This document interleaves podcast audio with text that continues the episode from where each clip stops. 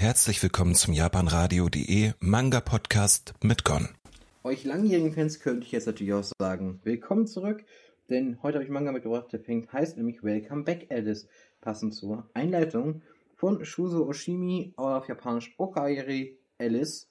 Ähm, Shuzo Oshimi kennt man wahrscheinlich schon von Blood on the Tracks und Die Blume des Bösen.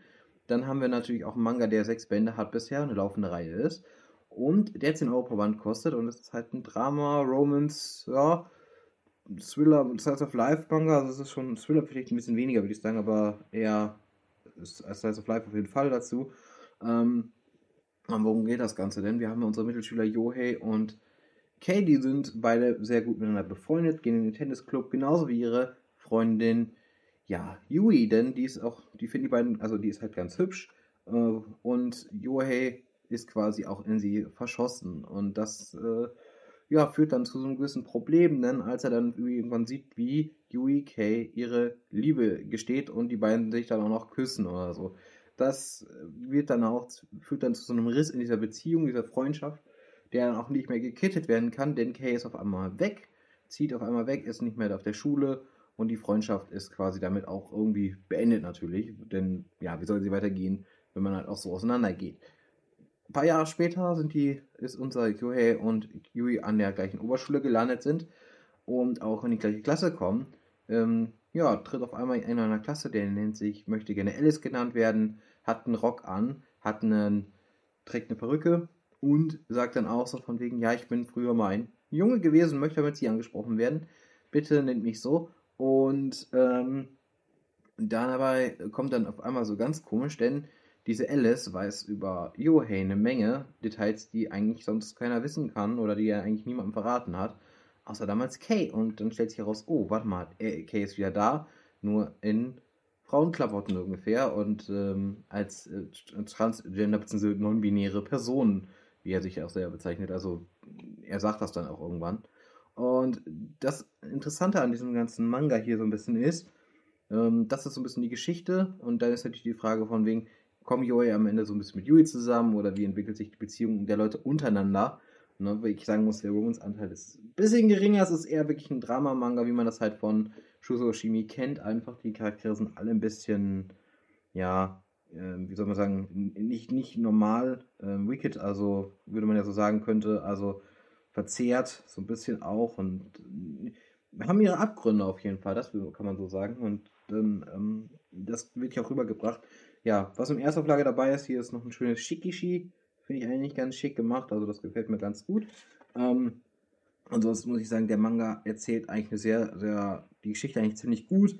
Die gefällt mir auch sehr gut, wie sie erzählt wird. Äh, ich kann mich da auf jeden Fall auch nicht, nicht beschweren, so in der Hinsicht. Ähm, denn ich finde irgendwie auch, dass das ganze Thema wird durchaus ähm, bewusst und behutsam angegangen. Jetzt nicht zu sehr, ähm, soll ich sagen, nicht, nicht zu sehr. Ähm, also vom Charakter her finde ich auch einfach, dass das sehr interessante Charakterdarstellungen hier wieder haben.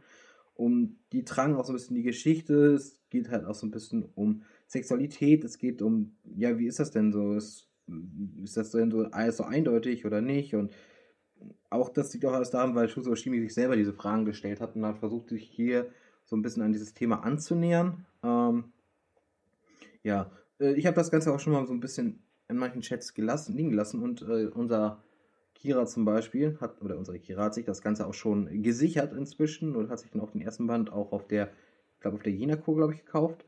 Und ähm, ja, dementsprechend merkt ihr schon, ich habe ein bisschen erfolgreich Influence, denn wie gesagt, ich finde den Manga großartig. Die Zeichnungen sind gut, sind halt Shuzo Oshimi-like, also wenn man so ein bisschen was von ihm kennt, dann weiß man, so ähnlich sieht er hier auch aus. Es ist jetzt nicht immer so, Hintergründe sind ja relativ arm gezeichnet, aber die Charaktere haben halt eigentlich, sind eigentlich ganz gut gezeichnet. Vor allen Dingen auch immer wieder mit sehr vielen Shots auf die Gesichter, dass man halt die Emotionen sehr gut sehen kann. Ähm, und dass das angeht, da hat der Manga schon echt sehr viel drauf. Und ich finde auch einfach, dass Alice als Charakter einfach sehr interessant ist, aber auch Yui und Yui sind ein bisschen, also die stehen halt ein bisschen zurück, aber man muss sagen, Alice ist schon hier so der Hauptmittelpunkt. Und deswegen ist, heißt der Manga ja auch so. Aber äh, auch, muss man auch sagen, von der Geschichte her. Und deswegen finde ich den eigentlich echt gelungen. Ich persönlich habe den, finde den Manga großartig. Ich finde ihn wirklich super gut. Denn ich muss das jetzt auch auswählen sagen, ich habe diesen Manga verschlungen. Und ich kann nicht auf Band 2, oder ich will nicht mehr nicht auf Band 2 warten. ähm, weil ich einfach wissen will, wie es weitergeht. Ist auch von Shuzo Shimi so bisher so das erste Manga, wo ich wirklich komplett hinterstehe. Blood on the Tracks fand ich gut, aber war mir vom Thema ein bisschen zu düster und auch ein bisschen zu komisch auch in der Hinsicht. Akunohana, die Buben des Bösen, ist halt auch sehr speziell, sage ich mal. Muss man auch sich, glaube ich, mit diesem Thema auch so, dass man das mögen mag, also dass man es mag irgendwie. Und das finde ich ist hier so für mich zum Beispiel gegeben. Also das ist halt, wie gesagt, wie ein Special Interest Titel, aber wenn man halt Bock drauf hat, äh, ja, dann, also was in diese Richtung, auch mit Geschlechteridentitäten und das Ganze. Und das macht der Manga sehr gut. Der kann das sehr gut umsetzen, finde ich, und auch sehr, sehr gefühlvoll. Dann ist man hier auf jeden Fall auf einer richtigen Adresse. Ja, also wie gesagt, guckt in die Leseprobe rein und ähm, die werde ich auch verlinken. Und, und, wenn ihr da schon dabei seid, dann kommt auf unsere Homepage japanradio.de, schaut auf den Sendeplan, guckt, welche Sendungen so stattfinden und dann macht einfach da mit oder hört zu. Und natürlich würde ich mich auch freuen, wenn ihr bei mir noch Manga zuhören würdet und dort aufschlagen würdet und ein bisschen mit euch mit eurer Live quasi ein bisschen unterstützt mit Musikwünschen oder mit äh, natürlich euren Manga-Beiträgen, wenn ihr irgendwas habt, was ich gerade vorstelle und dann auch drüber reden wollt. Dann könnt ihr das gerne so machen. Ich würde sagen, ich bin jetzt hier fertig. Ich wünsche euch noch einen schönen Tag. Bis zum nächsten Mal und tschüss.